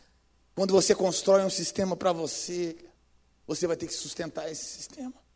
Mas quando você deixa ele, o governo está sobre os ombros dele, ele se, ele se mostra maravilhoso. Ele se mostra tremendo, ele aparece, ele faz coisas como ele fez com essa menina lá no Haiti. Eu estou louco para ir lá conhecer essa menina. E falei com quer saber de uma coisa? Eu vou te dar outras canções para você gravar. Toca, toca nessas pessoas. Faz aquilo que eu não consigo fazer na tua nação. Faz aquilo que eu não consigo cantar. Você canta. Seja a voz do Senhor, a revelação de Deus, toca com elas. Deus forte, Deus vai se mostrar forte, queridos. Aquilo que o homem não pode fazer, milagres acontecem quando você depende de Deus. Aquilo que você nunca imaginou que poderia acontecer, quando você entra no Santo dos Santos, as provisões acontecem, a paz acontece, o poder acontece. Deus forte, Pai da eternidade, Sabe, nós entendemos que você não está construindo uma carreira musical ou uma carreira para a igreja, mas você está construindo um caminho para a eternidade, um caminho para as coisas eternas. Você está compactuando com as coisas eternas. Você está me entendendo, meu querido? O seu, a sua carreira é diferente. O seu lugar é diferente. E o Senhor nos chama príncipe da paz. Ele te chama para você ter a paz dentro de você. Príncipe da paz. Feche seus olhos por um momento, queridos. Eu fico pensando, quero contar duas histórias aqui. Será que Deus está aplaudindo as nossas vidas ou Ele está elogiando? Ou será que está triste? Existem dois textos, abra comigo se você puder, Mateus 15 e Mateus 8. Mateus 15 fala, deixa eu, deixa eu abrir aqui primeiro, sobre umas, duas histórias onde Jesus tem comportamentos muito diferentes. Mateus 15, de 21, diz assim: Portanto, Jesus dali foi para a região de Tiro e de Sidom. Certa mulher cananeia daquela região chamou: Senhor, filho de Davi, tem misericórdia de mim. Minha filha está horrivelmente endemoniada. Jesus lhes respondeu palavra. Então seus discípulos aproximaram dele e rogaram: Mande essa mulher embora, pois vem gritando atrás de nós. Respondeu ele: Eu não fui enviado, somente as ovelhas perdidas de Israel. A mulher chegou, ajoelhou-se e disse: Senhor, ajuda-me. E ele respondeu: Não é bom pegar o pão dos filhos e lançá-los aos cachorrinhos. Disse ela: Sim, Senhor, mas até os cachorrinhos comem das migalhas que caem da mesa dos seus donos. Então respondeu Jesus: Ó oh, mulher, grande é a tua fé, seja feito para contigo conforme tu desejas. Mateus agora 8, Mateus 8, 5. Assim que Jesus entrou em Cafarnaum, apresentou-se, aproximou-se, desculpa, dele um centurião implorando: Senhor, o meu criado está em casa, paralítico, em terrível sofrimento. Disse Jesus: Eu irei curá-lo. O centurião, porém, respondeu: Senhor, não sou digno de receber sobre o meu teto. Disse somente uma palavra e meu criado será curado. Pois também eu também sou um homem segundo a autoridade e tenho soldados às minhas ordens. Digo a este vai e ele vai, e outro vem e ele vem. Digo ao meu criado, faz isso e ele faz. Ao ouvir isso, admirou-se Jesus e disse: Em verdade vos digo que nem mesmo em Israel encontrei tamanha fé. Eu quero que você preste atenção nesses dois textos, de uma mulher cananeia cuja filha estava terrivelmente enferma. E um outro homem centurião, estrangeiro, que pediu para que ele curasse curar o seu servo. Todos dois, Jesus fez uma coisa em comum. Você sabe qual é? O que, que Deus fez, o que Jesus fez em comum desses dois textos. É a única vez na história que Jesus elogia a fé de duas pessoas. Jesus elogia a fé da mulher, Jesus se admirou com a fé daquele centurião. E o que, que eles dois têm em comum? Nenhum deles eram judeus. Nenhum deles era, eu posso dizer assim, preparado para receber o elogio, porque na verdade os judeus eles tinham a base, eles eram chamados, eles construíram isso. A história, eles, eles já esperavam o Messias. Mas nenhum deles, nenhum deles Sabe por quê? Porque nós tomamos para nós a glória. E a primeira coisa que ele fez, tanto com aquela mulher e com aquele homem, levou-os a uma condição de quebrantamento e humildade extrema. Eu quero dizer uma coisa para você. Israel tinha todas as condições do mundo para receber o Messias. Tinham princípios, tinham profecias, tinha história, tinha sinagogas. Mas veio para que eram seus e os seus não o receberam. Por isso que Jesus elogia a fé daqueles dois, sabe por quê? A improbabilidade de pessoas estranhas. A obra de Deus não é feita na nossa razão. Jesus pegou e falou: Olha, eu não vim para você, mas eu vou fazer uma exceção porque você se humilhou. Feche seus olhos, queridos. Existe uma palavra que eu quero, desculpa, uma palavra que eu quero trazer para você, queridos. Vestes de humildade. Sejam ministros, cheios de vestes de humildade. Sejam ministros. Que Jesus vai olhar para você e falar: Eu vou elogiar você. Porque você não está andando segundo o princípio desse mundo. O orgulho é o câncer. E a humildade é a cura. O orgulho é o câncer. Mas a humildade é a tua cura. Deus te chama essa manhã Hoje eu parei para ensinar vocês. Para você entender uma mensagem simples, mas profunda. E a mensagem é simples. Não esconda nada de Jesus. A Bíblia diz que na segunda multiplicação dos pães, os discípulos tinham todas as condições de já saber o que ia acontecer, porque a primeira já tinha acontecido, Jesus pediu os pães e os peixes, entregaram e foram multiplicados. Mas eu fico imaginando o que Jesus esperava dos discípulos na segunda multiplicação. Jesus, o senhor vai fazer a mesma coisa que aconteceu na primeira? Eles tiveram a mesma resposta, porque é assim que acontece. Nós estamos debaixo de um, de um ciclo de incredulidade, vivemos debaixo de um ciclo babilônico, de um sistema que nós vivemos na força do nosso braço. E os discípulos continuaram a se mover assim. Falam, nós não temos nada. Ah, tem sete pães aqui, eu acho que é isso. Trouxeram para ele. Eu fico pensando, Jesus tinha muita, tem muita paciência com a gente. Sabe por quê, queridos? Eu fico imaginando Jesus pensando assim, meus filhos, eu já, eu já provei para vocês que eu sou fiel. Eu já provei para vocês que não é daquela forma. Será que vocês têm que será que eu tenho que quebrar mais outro ministro para te mostrar que não é na idolatria de um homem? Será que eu preciso expor os pecados de todos os nossos ministros para te provar que eles não têm nada para te oferecer, a não ser que Jesus esteja dentro deles? Que são pobre miserável como eu e você. Vivemos debaixo de uma idolatria nessa nação.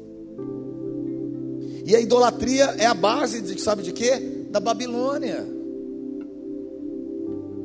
Lembra que eu comecei ministrando em Gênesis?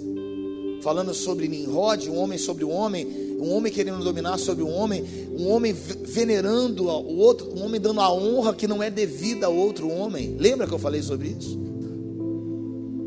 Deixa eu te falar uma coisa: quão, quão mais nós precisamos entender que Deus irá quebrar mais e mais ministros enquanto nós, como igreja, não levantarmos uma luz, porque enquanto os justos não aparecem, a injustiça prevalece, mas quando os justos brilham a luz, ela é ofuscada pela luz que brilha. Nós não estamos aqui para criticar ninguém, porque eu faço parte de todo mundo. Eu sou pobre, miserável, pecador, como qualquer um de vocês e qualquer um deles. Todos nós somos pobres, miseráveis, pecadores. Nós não somos melhores. Não estou aqui dizer que eu sou melhor. Na verdade, eu estou a dizer que eu sou pior. somos pecadores miseráveis, carentes e dependentes de uma luz que não é nossa, é dele. Mas eu quero que Jesus olhe para mim e fale assim: grande é a tua fé. Porque você não está operando nesse sistema babilônico, você está andando diferente. E sabe o que aconteceu? Os discípulos ali na segunda multiplicação dos pães, sabe? Eu imagino que Jesus esperava um, um dos discípulos falar: Senhor, vai acontecer como aconteceu na primeira, vai acontecer de novo, vai ter aquela multiplicação, Senhor, vai ser daquele jeito. Não, é assim como Deus faz a mesma coisa conosco. Deus mostra, apresenta para nós a realidade e nós ficamos sentados esperando o peixe ou o pão. Jesus vai lá e multiplica. Mas para minha surpresa, para mim um choque, um choque. Os discípulos entraram no barco logo depois da segunda multiplicação dos pães. Vocês estão me acompanhando? A primeira aconteceu, eles foram pegos de surpresa. Mas a segunda, eles já deveriam começar a ter a mentalidade do reino a visão do reino, que as coisas não são operadas na forma da terra. Se a gente está tá orando para que sejam feitas na terra como é feita nos céus, as coisas nos céus não se operam como se opera na terra. Jesus operou a primeira multiplicação nos céus, a segunda, obviamente, seria também como nos céus, mas eles esperavam a terra. Para minha maior surpresa, não apenas eles ficaram esperando o peixe aparecer, mas a Bíblia diz que quando eles entraram no barco, os discípulos entraram logo depois da segunda multiplicação dos pães. Alguém encontrou um, um pãozinho escondido lá. Depois você lê no texto. Ele encontrou um pãozinho escondido. Eu fico pensando, quem escondeu aquele pão? Alguém que disse assim: Olha, se não der certo essa multiplicação aí, eu tenho o meu pãozinho garantido essa noite.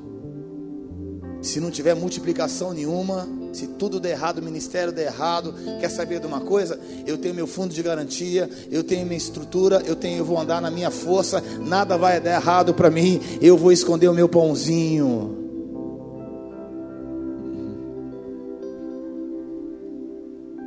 Deixa eu te falar uma coisa. Jesus não está mais procurando que você entregue o seu Isaac. Não, pastor, não, não, não. Daqui para frente você não vai entregar Isaac mais. Daqui para frente você vai ser o Isaac. Você é o sacrifício. Vai ter que queimar tudo na tua vida. Deus vai levantar, eu acredito que Deus nos trouxe aqui nesse lugar essa manhã para despertar, ativar ministros que serão sacrifícios. A sua vida é um sacrifício. Você tinha tudo na vida para fazer algo. Você fala: "Não, Senhor. Todo mundo faz, mas eu não vou fazer." Todo mundo ouve, todo mundo é ministrado de uma forma, mas eu quero uma outra porção na minha vida.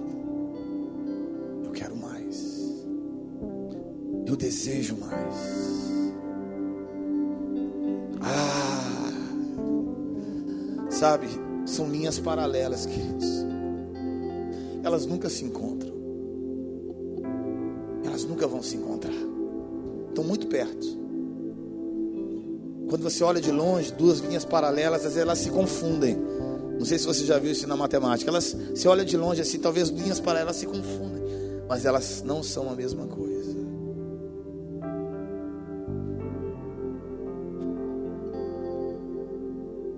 Antes de hoje você não tinha talvez a noção. Mas a Bíblia fala: "Conhecereis a verdade, a verdade vos esclarecerá. Ela vos libertará." A partir de hoje você não tem mais desculpa para você ouvir qualquer tipo de música, ser ministrado por qualquer tipo de pessoas. A partir de hoje você não tem mais desculpa, sabe o que? De você apresentar, ministrar para as pessoas a sua porção, porque você vai começar a aprender a trazer a porção lá do Santo dos Santos para as pessoas. A partir de hoje você vai começar a entender que não são as suas canções, mas Deus vai te dar músicas, Deus vai te dar. Deus não quer que você seja cópia de ninguém, Deus não quer que você seja clone de ninguém, Deus quer que você brilhe a luz dele através de você. Você não precisa ficar diminuído porque o outro é mais famoso, porque a sua corrida não é igual a deles. Ser famoso não é o problema. Jesus era famoso. O problema é quando a gente divide a glória com Ele. Não vejo o menor problema de ser famoso. O problema é quando aquela pessoa divide a glória com Deus e não dá a glória a Deus. Feche seus olhos onde você está, querido.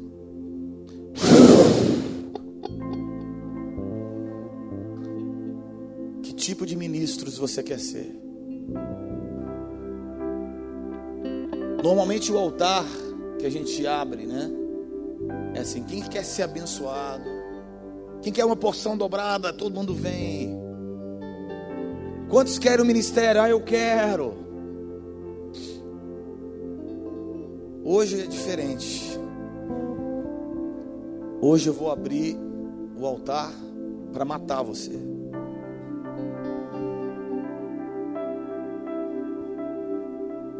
Precisamos matar os ministros de louvor no Brasil. Se você está me ouvindo, vai assistir esse DVD ou pela internet, eu não sei. Nós precisamos matar os ministros de louvor. E deixar que Jesus brilhe.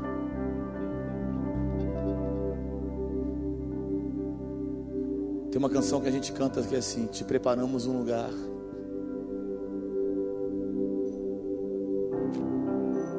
Preparamos um lugar, Senhor. para que venhas reinar.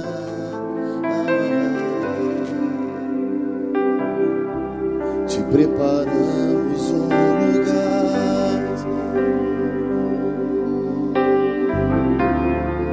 para que possas desfrutar.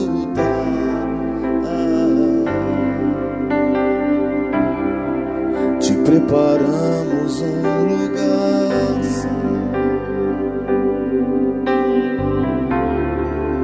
para que venhas reinar.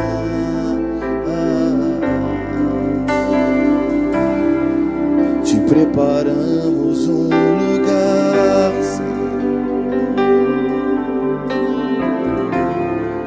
para que possas desfrutar.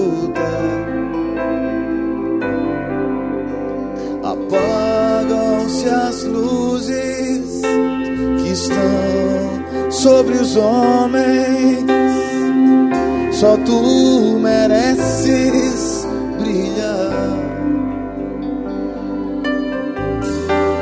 Não há ninguém mais importante que Jesus.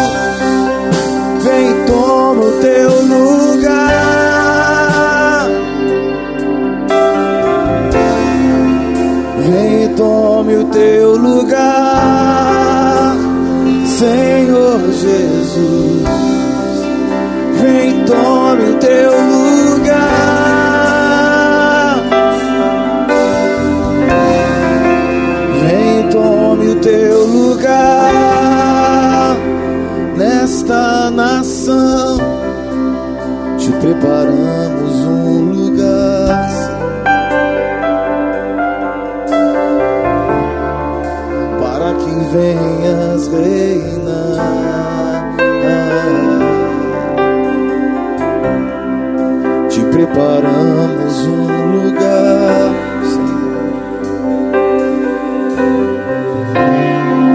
para que possas desfrutar. Sol da justiça estrela da manhã. Só tu mereces brilhar.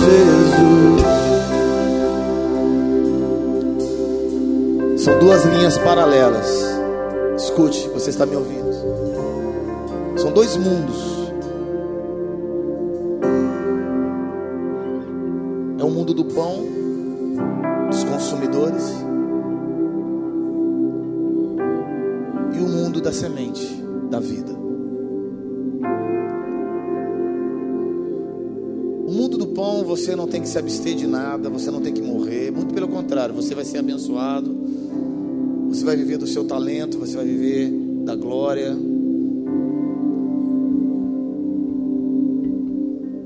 mundo do pão, talvez você não tenha propósito nenhum, você só vai ser um cantor, ou um pregador, um pastor. Então, o pão, você vai alimentar as pessoas. Mas o mundo da semente é diferente. Porque a Bíblia diz assim: se o grão de trigo caindo na terra não morrer, ele vai ficar só. Ele só produz se ele estiver morto. Se o grão de trigo cair na terra, não morrer, ele fica só. Mas se ele morrer, ele produz muitos frutos. O mundo do pão, você não precisa morrer.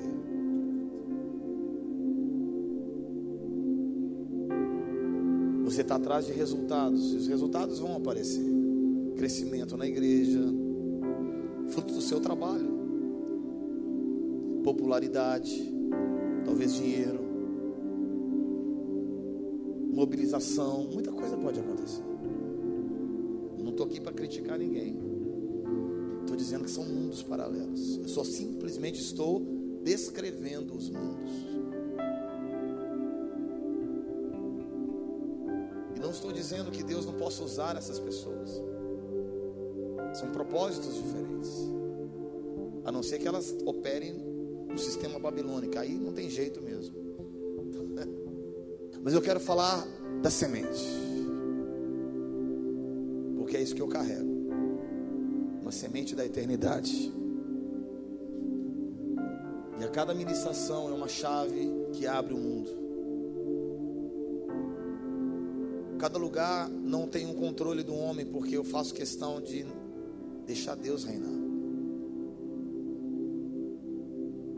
Cada momento, talvez a coisa seja falta de ordem por algum momento, mas Deus está dizendo: deixa desse jeitinho, que desse jeitinho tem vida.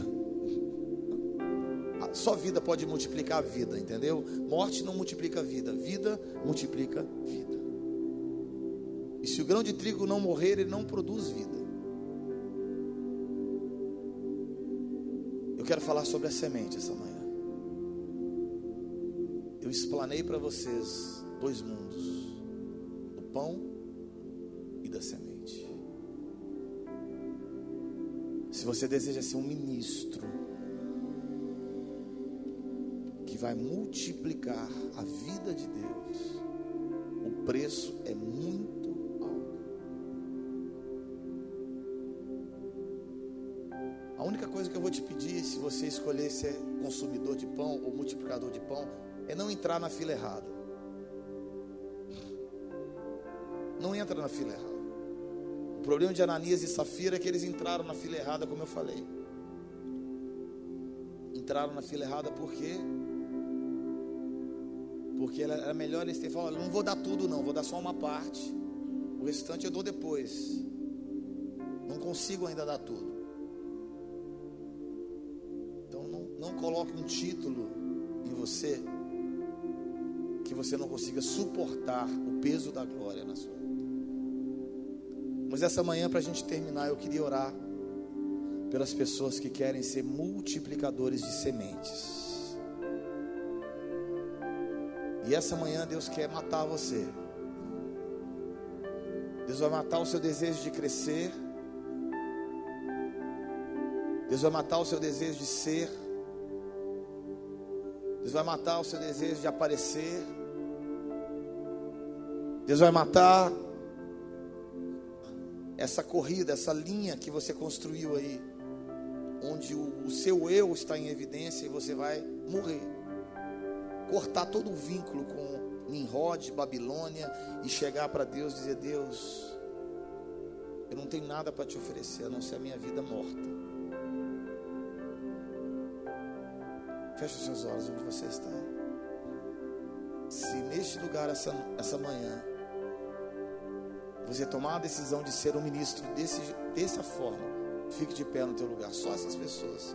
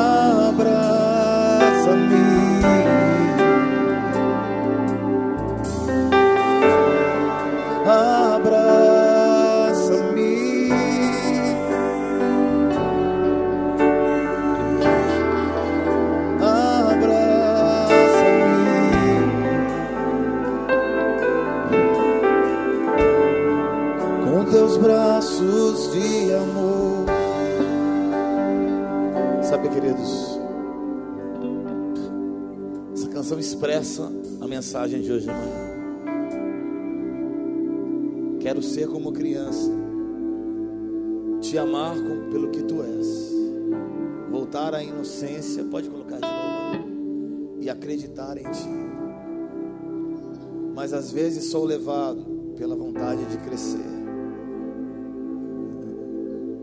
e deixo, e torno-me independente, e deixo de ter fé, deixo de crer.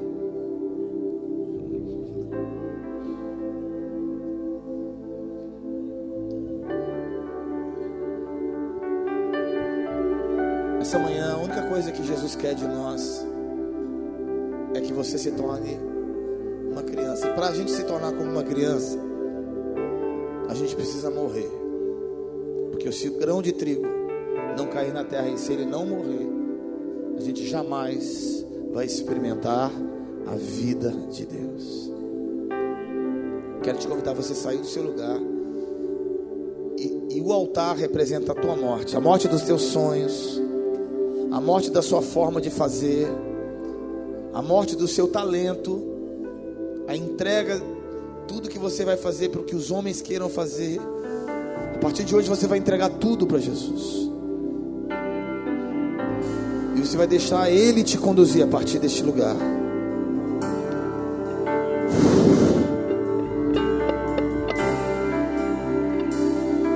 Quero ser como criança. Quero ser como criança, te amar pelo que é.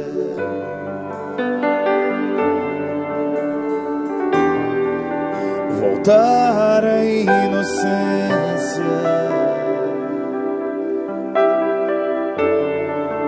e Acreditar em ti.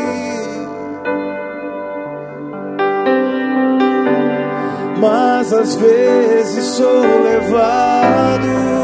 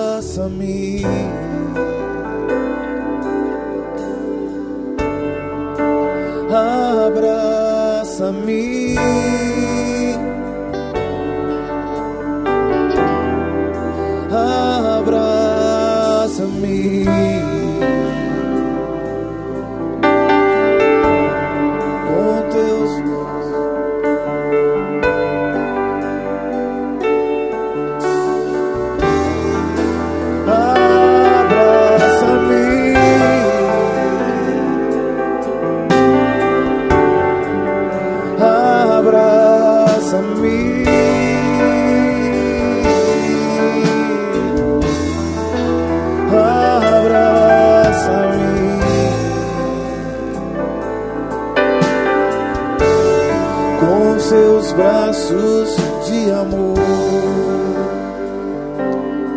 Feche seus olhos agora, vamos orar assim, Senhor. Eu entrego a minha vida a Ti, Jesus.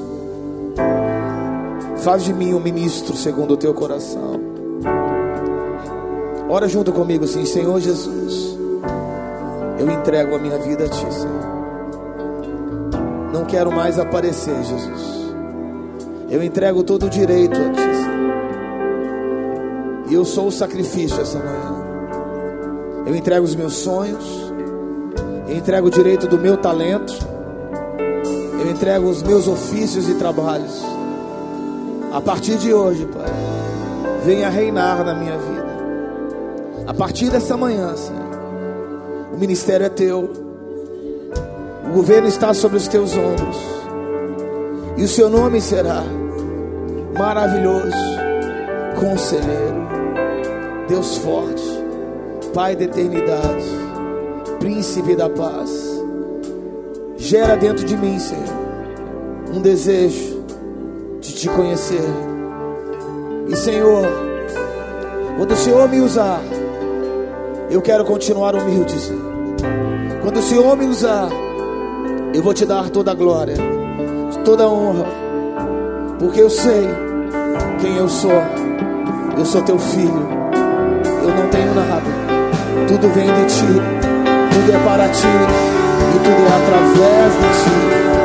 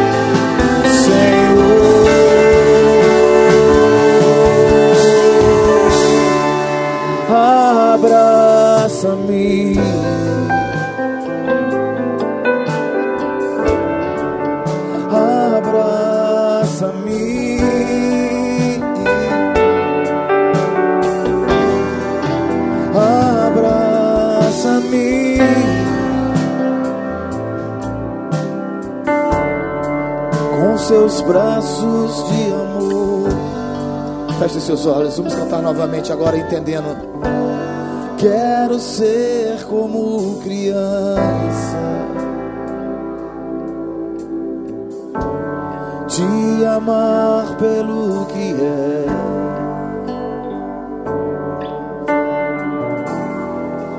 Voltar à inocência.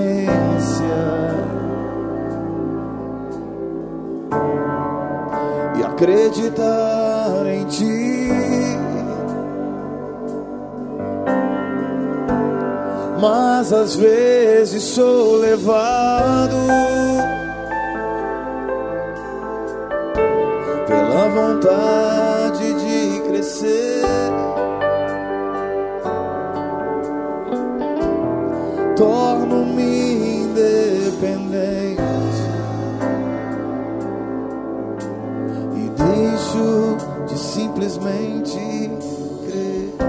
cantar novamente essa parte. Eu quero que você entenda que quando essa música foi composta, uma revelação dos céus veio junto com ela, que bate exatamente com o que a gente está pregando. Quero ser como criança,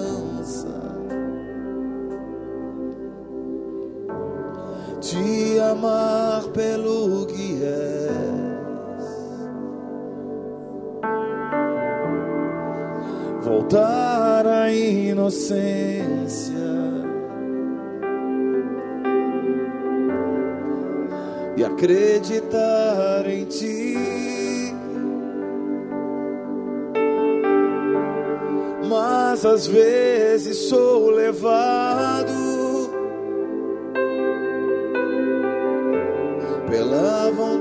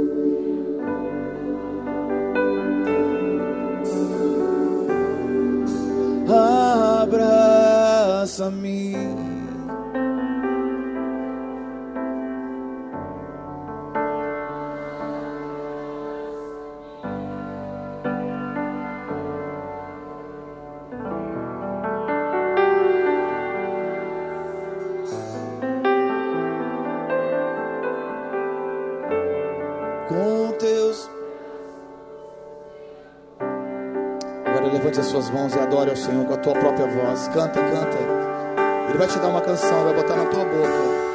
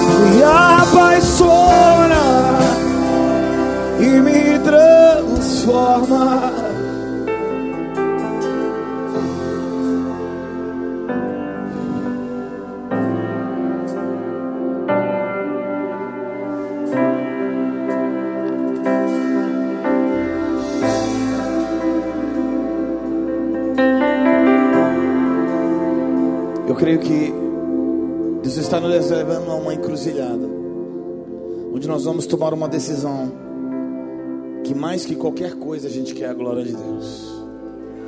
Tudo que vem é restante. Somente isso importa, queridos. Somente a glória de Deus importa, somente o toque de Deus importa em nossas vidas.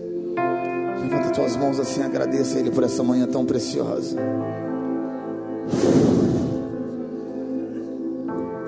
Obrigado, Jesus, por essa manhã